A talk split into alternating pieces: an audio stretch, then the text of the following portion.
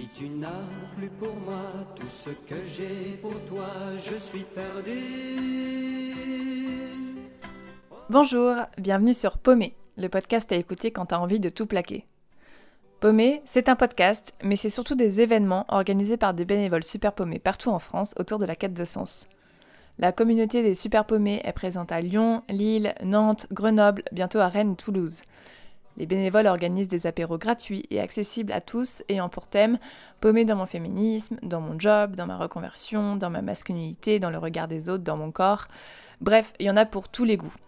Pour vous tenir au courant des futurs apéros, n'hésitez pas à aller jeter un œil sur la description de cet épisode. Eh non, quoi, tu, tu vas retrouver, allez. Je te dis que je suis paumé. Je suis paumé, je suis paumé, quoi. hein. Il y a 5 ans, je bossais dans une régie publicitaire comme chef de projet. En gros, je passais mes journées à envoyer des mails et faire des présentations PowerPoint pour des marques, et aussi étrange que cela puisse paraître, je ne savais pas que j'avais des émotions. Du coup, ça m'a pris un peu un temps infini avant de comprendre que je n'allais pas bien. Il y avait bien des fois où je sentais que ça me grattait un peu quand je recevais un mail un peu rude d'un client, ou je souriais quand on me félicitait pour un projet que je menais. D'autres fois, je me sentais carrément déprimée et j'allais pleurer dans les toilettes. Triste moi, mais je suis gaie comme un pinson. Mais je n'arrivais pas vraiment à mettre les mots dessus et à ressentir ce qui se passait en moi. Si je sentais que ça tirait un peu trop, j'appelais des potes. Hé, ça te dit pas d'aller boire une bière? Et j'enfilais allègrement les pintes après le boulot, ce qui avait l'avantage de m'anesthésier et le désavantage de me transformer en légume neurasthénique le lendemain. Oh non, mais allez boire un coup, je vous assure, hein, ça ira mieux. Et puis un jour, on m'a posé cette petite question toute simple. Comment tu vas? Non mais vraiment, comment tu te sens? Et cette petite question a mis en évidence ce que j'avais longtemps enfoui bien profond.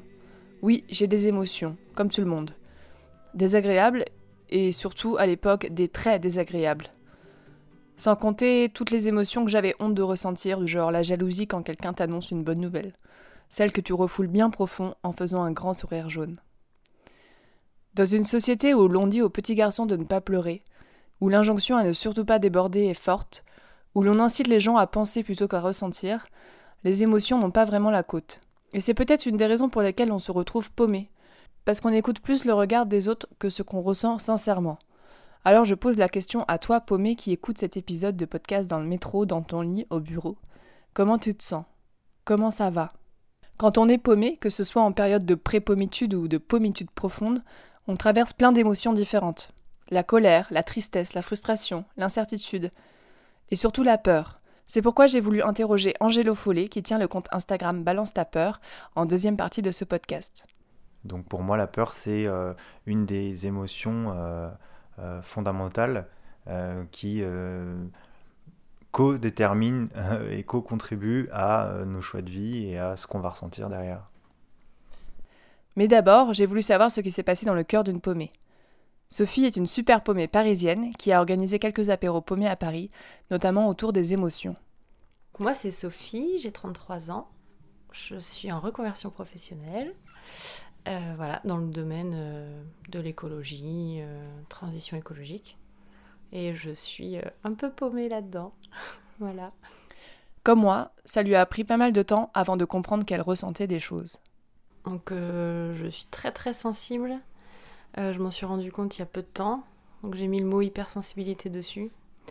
Euh, je me fais très vite déborder. euh, je sais pas, je vais regarder les infos, il va y avoir un truc triste, je vais limite me mettre à pleurer, ou en tout cas, je vais sentir une émotion qui monte à l'intérieur, voilà, qui me prend un peu à la gorge. Donc, je, voilà, mon rapport aux émotions, c'est assez compliqué. Je fais un peu les montagnes russes. Donc, je peux monter très haut, je peux descendre très bas. Euh, donc euh, voilà, j'apprends à les apprivoiser, mais euh, c'est encore quelque chose que je maîtrise pas forcément. Et, j'apprends aussi à, connaître leur, leur signification sur mon état intérieur.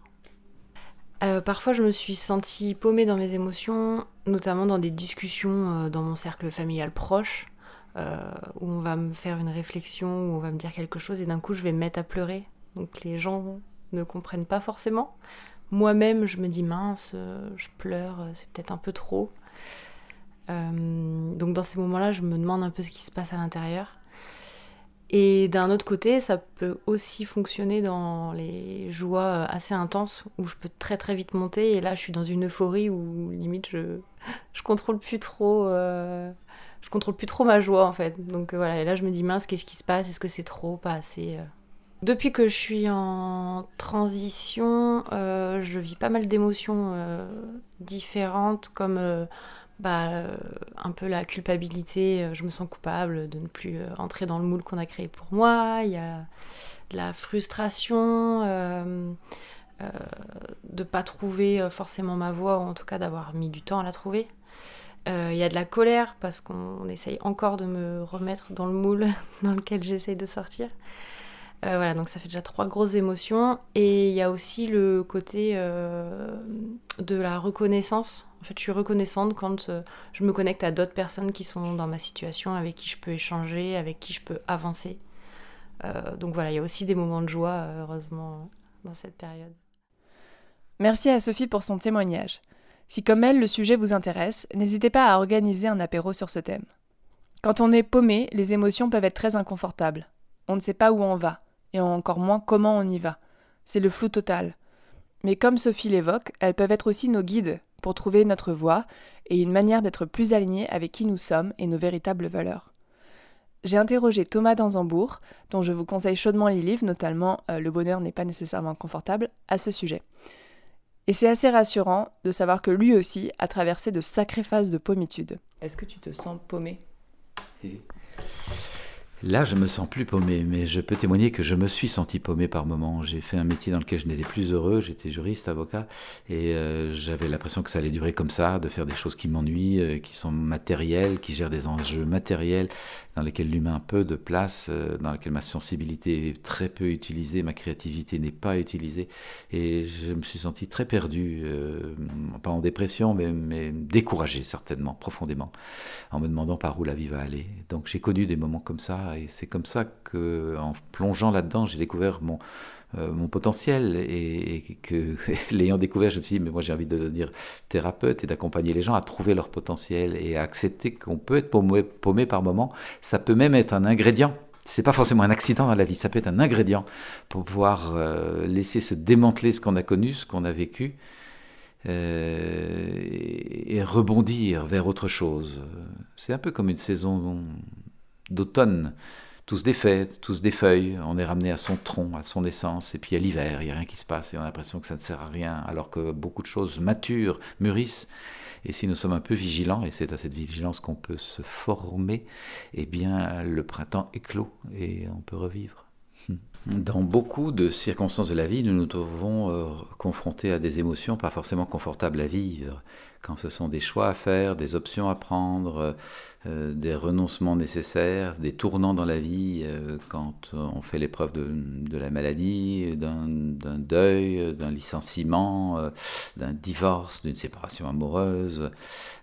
toutes sortes de circonstances nous amènent à vivre des émotions difficiles et, nous pourrions nous retrouver complètement submergés, comme pris dans un tsunami et hum, très impuissant, avec en tout cas une impression d'impuissance. C'est donc précieux de savoir que les émotions nous parlent de nous, qu'elles sont des signaux sur un tableau de bord? Nous avons un tableau de bord intérieur avec des signaux extrêmement précieux, comme dans les voitures. Les signaux indiquent que des fonctions dans la mécanique de la voiture euh, sont ou ne sont pas remplies. Un signal indique que, la pression d'huile est OK et qu'il y a assez d'essence dans la réserve, mais ces mêmes signaux peuvent indiquer attention, il n'y a plus de pression d'huile et il n'y a plus d'essence dans la réserve. Donc euh, les sentiments fonctionnent de la même façon. Les sentiments agréables renseignent que nos besoins sont nourris. Besoin de reconnaissance, besoin d'appartenance, besoin de lien, besoin de responsabilité, besoin de sens. Quand ces besoins sont nourris, les sentiments sont agréables. Nous vivons de la joie, de la tendresse, de la douceur, euh, de la gratitude, peut-être même de la confiance, peut-être même de l'enthousiasme. Et de l'autre côté, quand les sentiments sont désagréables, c'est qu'ils renseignent des besoins qui ne sont pas nourris. Quand je suis triste, déçu, découragé, en colère, impuissant, que j'en ai ras-le-bol, ça indique que mes besoins euh, d'appartenance ne sont pas nourris, de reconnaissance ne sont pas nourris, de trouver ma place ne sont pas nourris, euh, de me sentir exister ne sont pas nourris, de comprendre ce qui se passe ou d'être compris ne sont pas nourris, etc. Toutes sortes de besoins fondamentaux de l'humain en nous euh, sont renseignés ainsi par les sentiments. Et Ce sur quoi nous avons beaucoup plus de pouvoir que ce que nous pourrions croire, c'est dans notre capacité à apprendre à décoder ce langage des émotions. Apprendre à décoder ce que les émotions disent de nous, en sorte de les utiliser de façon euh, utile, efficace, pour euh, apprendre à nous orienter vers ce que nous voulons, vers ce que nous aimons, vers ce que nous rêvons de vivre, et apprendre à quitter ce que nous n'aimons pas, ce que nous n'aimons plus, ce dont nous avons besoin de nous dégager. Ce sont des apprentissages, ça tombe pas du ciel, c'est évidemment facile de l'exprimer, euh, on le comprend peut-être vite euh, en l'entendant, ça demande un peu de pratique et c'est ce à quoi j'encourage évidemment euh, les personnes qui vont écouter ce, cet enregistrement, de savoir que l'on peut pratiquer ça. Personnellement, j'enseigne une approche qui s'appelle la communication non violente, qui invite à avoir un dialogue non violent avec nos émotions, accueillir la tristesse, la colère, etc., comme étant des signaux de ce que nous avons besoin d'apprendre à changer. Nous pourrions nous faire violence en attendant notre vie durant que les autres, que la société, que le monde, le gouvernement changent. Et nous allons nous épuiser là-dedans. Et j'en parle avec d'autant plus d'empathie euh, que je suis passé par des moments comme ça, à attendre que le reste bouge et à me mettre un peu dans une posture de victime qui se plaint de tout sans rien transformer. Et ça peut arriver qu'on soit à ce point découragé qu'effectivement euh, on se poste dans cette posture de victime. Ça ne nous rend pas heureux, ça ne nous rend pas heureux, ça rend pas notre entourage heureux, ça sert pas beaucoup le monde. Hein. Et donc c'est intéressant de se dire euh, bon, euh, qu'est-ce que je peux mettre en place pour changer? Et pas forcément changer le monde, bien sûr, mais changer ma façon d'être au monde, changer ma façon de regarder le monde, ma façon de, de réagir à ce qui m'arrive. Je peux donner un exemple. Comme euh, thérapeute, j'ai eu en cabinet deux personnes qui ont réagi de façon extrêmement différente à deux circonstances qui étaient les mêmes. Une personne, je l'accompagnais depuis longtemps, il était cadre dans une entreprise, il en avait marre de ce métier, de ce stress, des tensions, des horaires, beaucoup de pression, il rêvait de construire sa petite activité à lui, mais il n'avait pas le courage, il n'osait pas, les enfants, l'emprunt hypothécaire, tout ça, comment est-ce qu'on va faire? Et un jour, il arrive réjoui et il me dit, mon patron me fout dehors, licenciement, restructuration de la boîte, je suis licencié. Et il a sourire jusqu'aux oreilles parce qu'il dit il a pris le patron la décision que moi je n'osais pas prendre.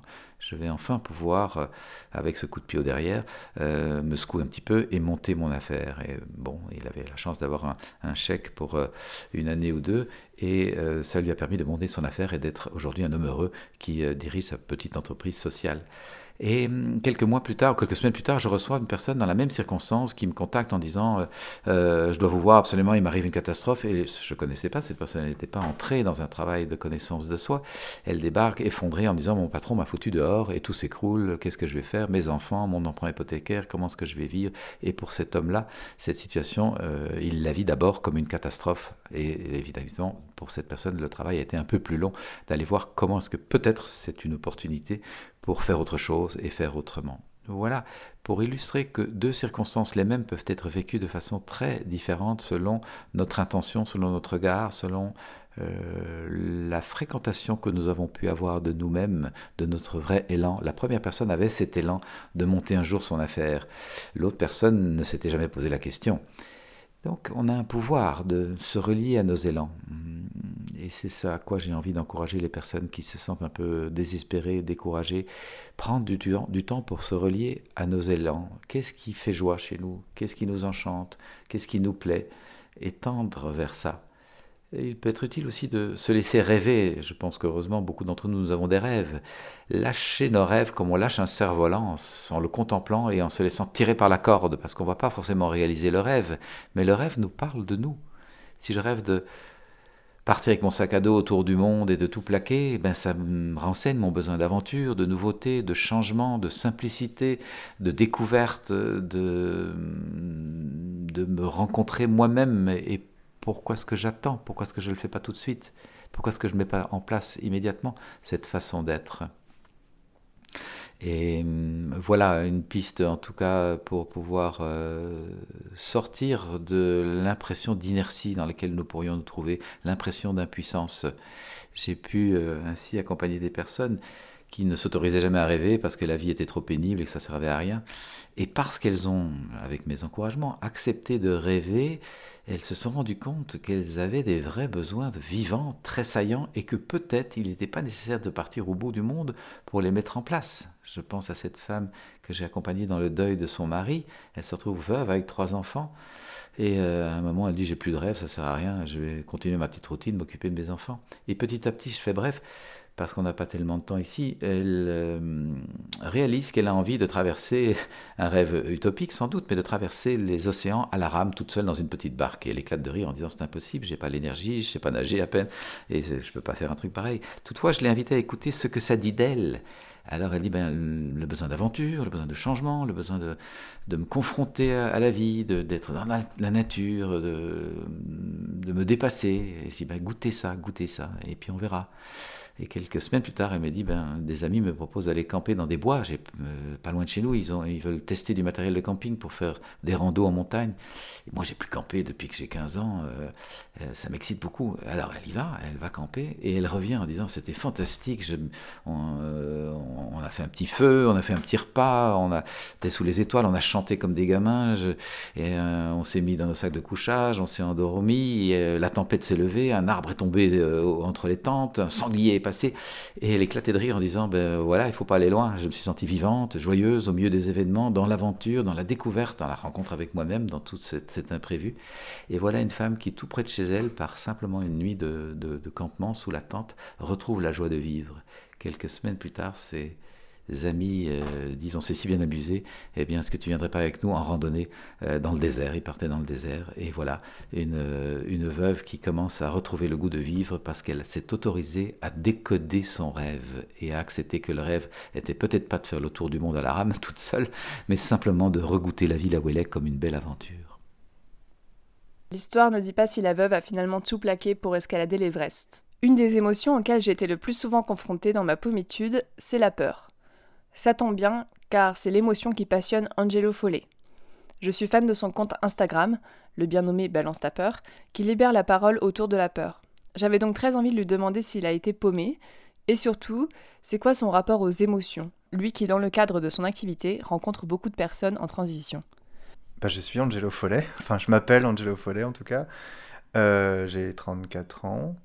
J'accompagne euh, des hommes et des femmes à mieux se connaître, à réaliser euh, leurs euh, désirs, leurs besoins, leurs envies, leurs projets. ça passe parfois par des projets de vie, parfois par des projets artistiques. Et voilà, ça se, ça se manifeste, ça se concrétise sous forme soit de thérapie, de psychothérapie, soit d'ateliers de groupe, euh, où on va aborder euh, des thèmes comme la peur, par exemple, et euh, par le travail en studio avec des artistes de la musique, où je réalise, je les aide à réaliser leur, leur EP ou leurs albums. Voilà. Mais est-ce que tu te sens paumé? Ah, C'est une bonne question. Je crois que je me sens pas paumé dans la mesure où je je cherche pas à atteindre un lieu ou un objectif particulier ou un état particulier. Euh, non, je pense que je suis en exploration, je suis en chemin. Je sais pas vers quoi, et euh, d'ailleurs, je crois que la finalité m'intéresse pas trop. Moi, c'est vraiment le chemin qui m'intéresse. Euh, donc, je dirais pas que je suis paumé, je dirais que je suis en exploration et que j'accepte parfois plus ou moins de pas forcément savoir là où je suis. Euh, de pas forcément savoir à quel endroit du chemin je suis. Euh, donc non, je dirais que je suis pas paumé, mais je dirais pas que je suis trouvé non plus, en fait. C'est quoi toi ton rapport avec les émotions? Euh, Je dirais que je dirais qu'il y a, y a tout un lot d'émotions que j'ai identifiées dans ma vie qui sont plus faciles à exprimer que d'autres. les émotions, ça reste quelque chose de très très archaïque, mine de rien. Et euh, je pense que plus c'est archaïque, plus c'est difficile pour moi de les exprimer. Euh, je sais que par exemple, euh, j'ai pas toujours de facilité, ou en tout cas j'ai certaines difficultés à exprimer de la colère. voire même parfois de la tristesse. C'est même il m'arrive d'aborder par exemple des sujets tristes en souriant. Tu vois, ça, ça arrive beaucoup, je, le vois souvent en séance, c'est personne te raconte un événement mais dramatique et douloureux, et elle sourit. Et je trouve que pour moi, la difficulté des émotions, c'est euh, de, euh, de les laisser euh, faire leur petite vie et s'exprimer en, je dirais, en, en déconstruisant un peu tous les remparts que moi, en tout cas, j'ai pu mettre dans ma vie pour ne pas ressentir des émotions qui étaient soit trop fortes, soit trop violentes, soit trop difficiles à, à, exprimer. Euh, il y a aussi tout ce qui est euh, tout ce qu'on peut appeler la répression sociale et la, la, la, les normes qui fait que ben, quand tu vois un enfant par exemple euh, qui se met à hurler puis d'un coup il pleure et puis après il rit puis après il re-hurle et puis après il pleure et puis après il rit ça étonne pas beaucoup de gens parce que, a priori, c'est un être humain, qu'il est en, en, développement et qu'il euh, il arrive à exprimer ses émotions comme elles viennent, tu vois. Et petit à petit, euh, ben, voilà, le, les conventions sociales, la, répression parentale, le conditionnement, et puis ben, la bienséance, la politesse, ce qui fait qu'il y a plein d'endroits où finalement on peut pas librement exprimer l'émotion comme elle, a, comme elle est, fait que ben, on met des remparts euh, petit à petit euh, pour euh, maîtriser un peu plus les émotions, pour pouvoir les contrôler. Et ça, c'est quelque chose qui est parfois nécessaire, mais qui parfois fait qu'on reste bloqué dans des, dans des émotions qui n'ont pas pu être exprimées. Qu'est-ce qu'on ce qu'on fait de ces émotions qui nous font souffrir et, qu'on traverse assez souvent en période de, de, de pommitude, où on est bah, Déjà, je pense que c'est important de, de, d'identifier quelle émotion. Je pense qu'on ne veut pas parler d'émotion de manière générale. Euh, une émotion, en fait, elle peut avoir plein de couleurs, euh, un aspect agréable, désagréable, plaisant, déplaisant, positif, négatif, etc. Euh, une émotion, elle est là pour nous mettre en mouvement, pour nous donner une information ce qu'on appelle émotion en fait dans le milieu occidental, enfin dans le monde occidental, c'est vraiment une, euh, euh, euh, un processus mental qui va identifier et poser un mot sur un ressenti ou un senti même, je dirais. et souvent, en fait, le problème, c'est que soit on va pas avoir le vocabulaire déjà précis pour dire ah bah tiens là je crois que je ressens ça ou là je ressens ça etc donc on va avoir les grandes familles d'émotions les quatre grandes familles la joie la colère la tristesse la peur. Euh, et puis après bah toi tu l'as certainement vu avec Thomas euh, il y a plein plein d'autres émotions. Euh, mais je pense que la première difficulté c'est déjà de l'identifier. Le problème de ça, c'est que bah, l'identification de l'émotion et le fait de la nommer, c'est déjà un travail mental, c'est déjà un processus mental qui va, si tu veux, structurer un, quelque chose qu'on ressent dans son corps, quoi, tu vois. Euh, ce que l'enfant ne fait pas du tout. L'enfant, lui, il exprime l'émotion. Il, s'en fout de savoir si c'est triste, colère, etc. Euh, tristesse, colère ou peur ou joie. Euh, et en fait, le piège de ça, c'est que souvent, on peut assimiler, par exemple, des pleurs à la tristesse, alors qu'en fait, il y a une énorme colère en dessous. c'est pour ça que le travail mental peut avoir ses limites.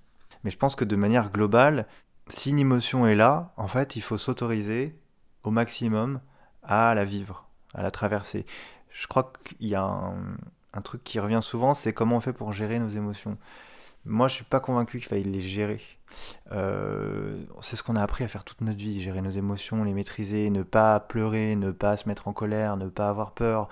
Euh, la première question qu'on pose, que, que l'adulte pose à un enfant qui pleure, c'est pourquoi tu pleures? Des fois, il n'y a pas de raison. Il y a juste un ressenti, un, peut-être un, une expérience où l'enfant ou la, personne est en, mode survie. Et à ce moment-là, bah, c'est ça qui sort. quoi. Euh, c'est de l'énergie pure, en fait, à la base, si tu veux, l'émotion. Et ça devient une émotion à partir du moment où le mental a fait son travail et a permis d'identifier et de nommer l'émotion. Mais c'est presque trop tard, en fait, une fois que tu l'as nommée. Tu peux la nommer presque que quand tu l'as traversée, en fait, tu vois. Euh, donc euh, je pense que le corps, c'est un super endroit d'expression. Et, et, le fait de devoir les gérer, donc de devoir un peu les contrôler ou les maîtriser, fait que ça va encore contribuer à, créer une forme de répression et une forme de rempart à l'émotion et l'énergie pure qui est en dessous. Donc je suis pas convaincu qu'il faille gérer ses émotions. Je pense qu'au contraire, il faut euh, euh, s'autoriser à trouver des endroits, des contextes peut-être euh, adaptés à ça. C'est pour ça que la thérapie existe aussi, mais il y en a d'autres, pour pouvoir exprimer le senti qui devient un ressenti une fois que le mental est passé par là et t'a permis de structurer, identifier quel type d'émotion c'était. je me suis intéressé à la peur parce que c'est une des émotions les plus archaïques, les plus primaires, euh, dans la mesure où c'est euh, une émotion qui est très liée à euh, l'angoisse de mort et donc à la survie. et donc en fait c'est une émotion qui est archaïque dans le sens où elle est là depuis le début de la vie. Puisqu'à partir du moment où tu es en vie, il y aura toujours cette angoisse de mort. Après, on peut ne pas se prendre la tête dessus, on peut se dire, bah non, moi je suis ok avec le fait de mourir, ma finitude, etc. Mais n'empêche que à partir du moment où tu es en vie, tout de suite se crée forcément l'angoisse de mort qui est en dessous, quoi. C'est-à-dire perdre cette vie, euh, y mettre fin, ou alors euh, voilà, avoir des maladies, etc. Ou alors carrément, même ça peut être euh, perdre la vie de quelqu'un, enfin tu vois, que, que, un de tes proches disparaisse, meurt, décède, etc. Donc euh, pour moi, la peur, euh, euh, elle est intéressante dans la mesure où elle est à l'origine présente fondamentalement parce qu'on est en vie. Le, seul qui n'a pas peur, c'est celui qui est mort en fait. Hein. Et, je, crois que partir du moment où on a commencé un petit peu à explorer ces peurs, on peut mieux comprendre quelles émotions vont permettre de compenser cette peur, quelles émotions euh, vont être euh, générées euh, à partir du moment où on sera sorti entre guillemets de cette de ce mode de survie en fait. donc pour moi c'est intéressant parce que ça, je, me suis toujours demandé mais c'est quoi le truc qui est à l'origine, enfin tu vois, de, des conflits, à l'origine des, des, guerres, à l'origine voilà du manque, de la tristesse, de de la rage, euh, de la honte, etc. Et euh, souvent, bah, c'est soit la peur de mourir, soit la peur de ne pas être aimé qui correspond à la peur de mourir, quoi, parce qu'en fait, on ne survit pas sans amour non plus. donc sans lien d'attachement, sans lien affectif, sans nourriture affective. et en fait, c'est cette peur de perdre ça qui va quand même donner un petit peu le tempo à nos actions, à nos choix de vie, etc. Donc pour moi, la peur, c'est euh, une des émotions euh, euh, fondamentales qui co-détermine et co-contribue à nos choix de vie et à ce qu'on va ressentir derrière. Et, comment, comment je suis paumée, j'ai par exemple peur de quitter mon job, j'ai peur de quitter la personne avec qui je suis, alors je sais qu'elle ne me correspond pas. C'est quoi les conseils que tu donnerais à des personnes qui ont envie de déconstruire ces peurs pour justement casser l'inertie? Je pense que le gros piège de ta question pour moi, ce serait de, dire, de donner une réponse toute faite et très générale.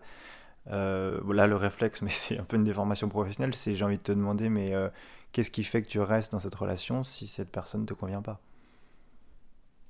Et là, tu vas regarder que peut-être il y a d'autres enjeux en dessous euh, qui euh, finalement euh, prennent plus d'importance pour toi et qui te permettent de rester dans une relation qui ne te convient pas. Il y a quelque chose aussi qui te permet de rester dans une relation qui ne te convient pas, un job qui ne te convient pas. Et c'est cette chose-là qui potentiellement peut être analysée, peut être identifiée, pour voir que, bah tiens, effectivement, je crois que j'ai plus peur d'être seul que peur d'être euh, entre guillemets mal accompagné ou d'être dans une relation euh, qui ne me va pas.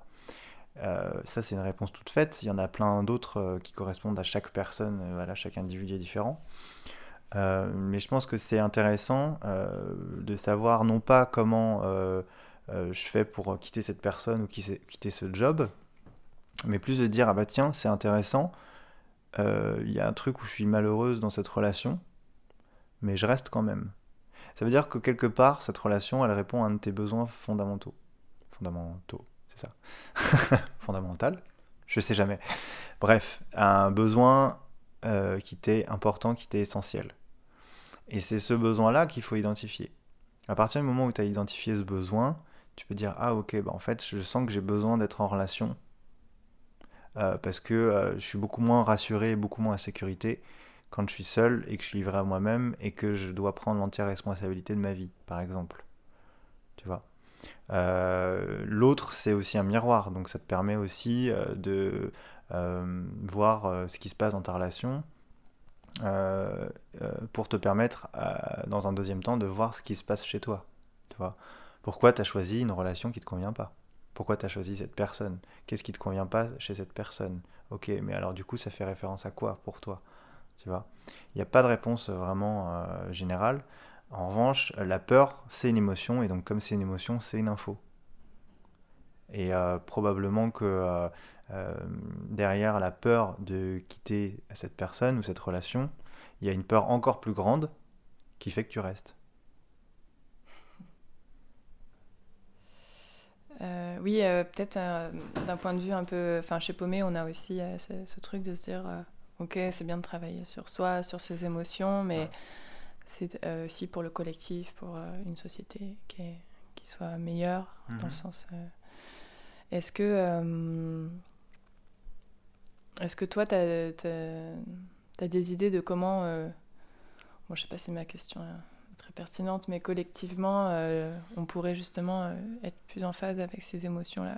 J'ai l'impression que la société, euh, on n'en parle pas trop de ce truc des émotions. Enfin, moi, j'ai découvert que j'avais des émotions il y a deux ans, quoi. C'est c'est hyper choquant, je trouve. Et du coup, je, je pense que j'ai un besoin de très fort que ce soit un sujet qui soit qui soit porté à l'échelle nationale et pas juste individuelle pour mhm. quelques privilégiés qui ont la chance de pouvoir euh, avoir accès à des thérapies. Euh, toi, je ne sais pas euh, si tu as des clés pour m'aider, ou pas pour m'aider, mais pour m'éclairer en tout cas. pour t'aider toi ou pour aider la collectivité du coup? La collectivité Oui, pas pour m'aider. Ok, en m'aidant moi, tu aideras la collectivité. Bah, je ne suis qu'une passeuse. Mais non, mais exactement. Mais en fait, c'est comme ça. C'est exactement ça la clé. Enfin, pour moi en tout cas, euh, je ne sais même pas s'il y a une clé, mais euh, je crois que c'est en allant, euh, en, ayant un peu le courage d'aller explorer nos, nos parts d'ombre, nos émotions refoulées, enfouies, nos traumatismes, oser aller les retraverser pour pouvoir enfin nous en libérer. je, crois que, je crois que le nœud, il est là en fait s'il y a des conflits internationaux, s'il y a des conflits mondiaux aussi, euh, il y a des guerres, s'il y a des injustices et tout ça, c'est parce que euh, euh, concrètement, c'est une projection collective de, d'une multiplicité d'individus qui sont pas allés voir ça chez elles, en fait, si tu veux. moi, je suis pas dans une optique où il faut changer le monde. Peut-être ça va choquer les gens, mais je pense que c'est pas le monde qu'il faut changer. Le monde, il est représentatif de finalement comment nous-mêmes on gère euh, nos propres souffrances. Donc la plupart du temps, bah, effectivement, le réflexe, ça va être d'aller trouver des, solutions à l'extérieur. Donc soit tu vas aller te faire aider à l'extérieur, tu vas aller trouver des solutions à l'extérieur, des échappatoires, des, voilà, des, des, des un, un, environnement qui te convient mieux, un contexte qui te convient mieux. Soit on va aller chercher, on va, on va chercher à changer l'autre. Le problème, il est là, en fait. C'est pas, c'est pas l'autre qui a, un, qui, a qui a un problème en soi. C'est qu'est-ce qui fait chez moi que par rapport à tel individu ou telle collectivité ou tel pays ou tel mode de pensée, ça me fait un truc. Et c'est ça qu'il faut aller, je pense, en priorité aller voir. Avant d'aller chercher à changer quoi que ce soit à l'extérieur, je vais regarder ce qui se passe chez moi, tu vois. Euh, parce qu'on n'est pas tous égaux et on n'a pas tous les mêmes réactions face à Trump euh, ou face à Monsanto ou face au viol, tu vois. Chacun va avoir ses sensibilités, mais ça dit quoi de moi en fait, ma réaction? C'est ça qui je trouve qui est important. Et euh, tu l'as très bien dit, en fait, peut-être qu'en t'aidant toi, bah, ça va en aider d'autres. Moi, c'est exactement la démarche de Balance ta peur. Je, je l'ai fait de manière tout à fait égoïste qu'est-ce que je peux faire pour moi, de quel type de compte j'ai besoin et qu'est-ce que j'ai besoin de me dire à moi et de m'écrire à moi pour mon propre cheminement. Et puis bah, il se trouve qu'en le postant, bah, effectivement, il y a des personnes qui se reconnaissent, il y a des personnes que ça aide, etc. Mais euh, si j'avais voulu euh, dire aux gens qu'on peur, euh, faites ça, faites ça, faites ça, faites ça, ça marcherait pas. Le réflexe des scientifiques et, et, des personnes très rationnelles, c'est de, dire que c'est la coïncidence ou le fruit du hasard, ou le destin, pour parler de quelque chose qui n'arrive pas à expliquer, en fait. Mais c'est normal qu'on n'arrive pas à tout expliquer. Il y a, il y a 90% du monde est inconscient. Donc euh, notre boulot à nous, c'est d'aller euh, refaire émerger petit à petit euh, ce qui a enfoui et ce qui est planqué bien au fond, pour se dire ah ok, ok bah là quand je suis en réaction face à Trump, en fait c'est pas la même réaction que tous les, toutes les autres personnes qui sont en réaction face à Trump. Mon enjeu chez moi quand je vois un mec comme ça, c'est l'injustice. Ok, l'injustice, ça dit quoi chez moi dans mon histoire? Est-ce que j'ai ressenti de l'injustice? À quel endroit? Avec qui? Dans quel contexte? Ah ok. Et quand tu travailles ça, peut-être que tu auras une autre vision de cette personne ou du monde. Je dis pas que ça va justifier les comportements euh, qui peuvent être néfastes d'un mec comme Trump ou de, Monsanto, si on reparle de ça. Euh, l'idée n'est pas de justifier ou d'expliquer pour dire que ça a un sens, mais surtout d'aller voir en quoi toi ça te fait ça. À partir du moment où tu as fait ça, déjà tu peux mieux comprendre euh, l'autre aussi. Après, c'est sûr que de se poser mille questions sur soi en permanence, ça ne fait pas toujours avancer, ça fait pas toujours, ça aide pas tout le temps, parce que le cerveau est assez bien foutu pour que on se pose aussi des questions qui vont nous permettre de rester dans la même situation ou dans l'inertie. Mais encore une fois, se dire ah ok, mais c'est marrant parce que je me pose plein de questions, mais je vois que ça m'aide pas. Ok, qu'est-ce qui fait que je me pose ces questions et que ça m'aide pas? C'est toujours en fait, tu vois, revenir en arrière, revenir en arrière, revenir en arrière, pour voir ce qu'il y a en dessous, quoi. C'est un gros, gros, gros boulot personnel et ça peut être très épuisant. Je dis pas qu'il faut toujours travailler sur soi pour pouvoir euh, mieux euh, vivre. Euh, évidemment, on peut aller faire du sport, on peut manger, on peut voyager, on peut faire l'amour, on peut voir ses amis, on peut aller faire des concerts. Le premier boulot qui peut être fait, c'est vraiment d'aller identifier et faire ce travail de plongée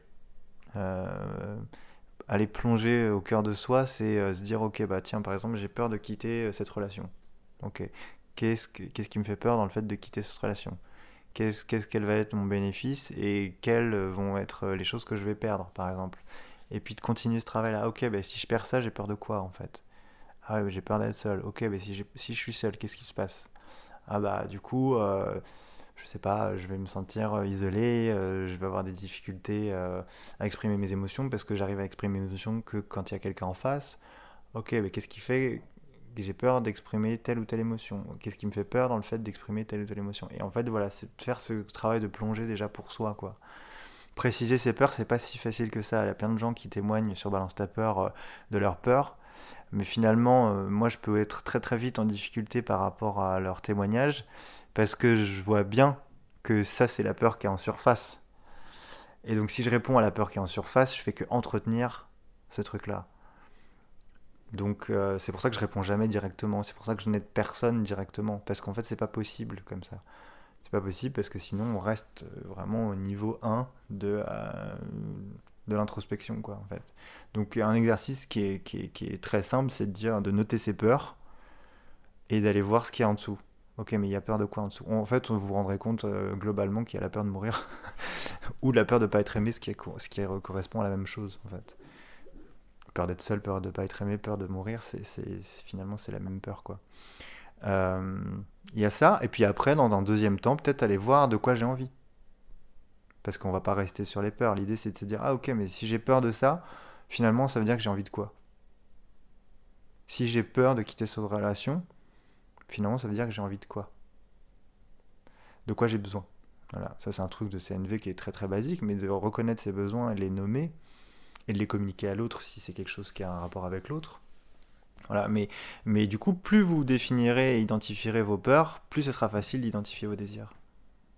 Et vous verrez peut-être que c'est plus difficile d'identifier ses désirs que ses peurs. C'est pour ça que la plupart des gens restent dans les peurs. C'est parce que c'est plus facile à dire savoir ce que je veux, finalement, euh, ça nous renvoie à notre impuissance, à ouais, mais je veux quoi en fait dans ma vie? Ça pose la question du sens, tu vois. Et donc on se dit, bon, bah, ok, euh, bah, finalement, euh, rester dans ma peur de quitter cette relation, ça m'évite de savoir ce que je veux. Ça m'évite de me demander euh, qu'est-ce que je désire vraiment et ça m'évite de prendre les devants et de prendre l'entière responsabilité que à ce moment-là, j'ai plutôt décidé d'écouter ma peur plutôt que mon désir. Merci à Thomas, Sophie et Angelo d'avoir partagé leurs précieux conseils. Une fois n'est pas coutume, Lucie nous livre une savoureuse chronique intimo-philosophique. Puisqu'il est question d'émotion, j'ai choisi d'écrire un requiem pour ma colère. Enfant colérique, je me sentais régulièrement frappé d'injustice.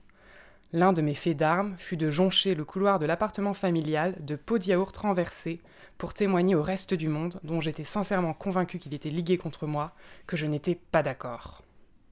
C'était il y a longtemps. Depuis, je t'ai tué, je t'ai dompté ma colère. Je n'ai plus de colère, à une époque où le monde s'écharpe en 140 signes à longueur de journée.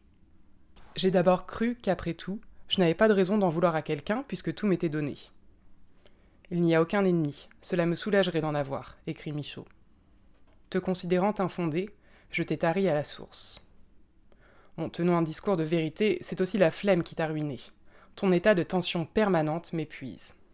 Même quand tu me semblais justifié, je t'ai ravalé, étouffé, déchargé, jusqu'à te faire disparaître. Je t'ai fait rentrer dans un costume trop bien taillé pour te rendre fréquentable. Ne pas faire mal, ne pas casser les oreilles, tout plutôt que risquer de passer pour une folle, tout pour avoir une chance de choper de pauvres crushs fragiles et facilement effrayables. Un échec. Tu veux pas sortir avec moi? Avec qui? Bah Avec moi. Avec toi? Ça va pas, t'es malade. Tu me glaces quand tu es froide, intériorisée depuis des années dans un couple bancal, transformé en haine, capable de ronger de l'intérieur, puisqu'orientée autant contre soi-même que vers d'autres. Tu m'affoles quand tu es une tempête, tout à l'élan de son irritation, ivre de guerre, de sang, de supplice, pourvu qu'elle nuise à son ennemi, comme l'écrit Sénèque, qui s'y connaît en la matière puisqu'il conseille Néron. Tu me fais peur quand tu donnes des accès de violence à une masse d'individus furieux qui désignent un bouc émissaire imaginaire. Je crains ta solidarité négative, décrite par Arendt, mais tellement actuelle. L'union de ceux qui ont été forcés par le capitalisme de vivre en compétition les uns avec les autres, haïssant les autorités établies, mais aisément manipulables par les beaux parleurs. Je vote pourtant ta réhabilitation. J'ai besoin de toi, ma colère. Qu'on me rende ma colère. Tu es le présent. En colère, j'existe. En vérité, celui qui ne connaît pas la colère ne sait rien. Il ne connaît pas l'immédiat. Michaud, encore. Immédiat où je tape du pied pour me faire remarquer, où je crie puisqu'on ne m'écoute pas quand je parle. Tu es un appel à l'autre qui n'attend pas d'autre réponse que d'être entendu. Stade ultime de ma tentative de communication et manifestation de mon échec à le faire moyen d'expression d'une impossibilité. Tu es courageuse. Aristote avait en partie compris ta complexité en te décrivant comme une demande de justice. Tu signales la limite morale de ce que je ne peux supporter, de ce qui ne devrait pas être négocié. Tu es mon désir de voir apparaître ce qui ne change pas assez vite. Et je repense à Flora Tristan, surnommée Madame la colère par ses contemporains, qui réalisé au XIXe siècle un tour de France pour dénoncer la misère sociale, transformer la condition des ouvriers et des femmes et les appeler à s'unir dans la lutte. Et ce, malgré la balle logée dans sa poitrine par son mari qui avait voulu la tuer. Il faut voir les pavés sauter quand Flora se met en colère. Alors, après la tempête, après la peur et le froid, avec toi colère, je suis en fête et je pleure de joie.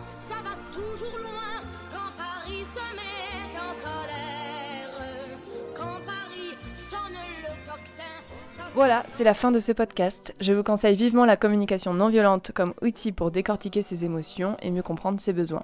Les Super Paumés organisent d'ailleurs des ateliers à ce sujet qui s'appellent Paumés dans ma manière de communiquer avec d'autres humains. Si ça vous intéresse, n'hésitez pas à vous rendre sur la page Paumé et remplir le questionnaire pour devenir bénévole. A bientôt et vive la pommitude!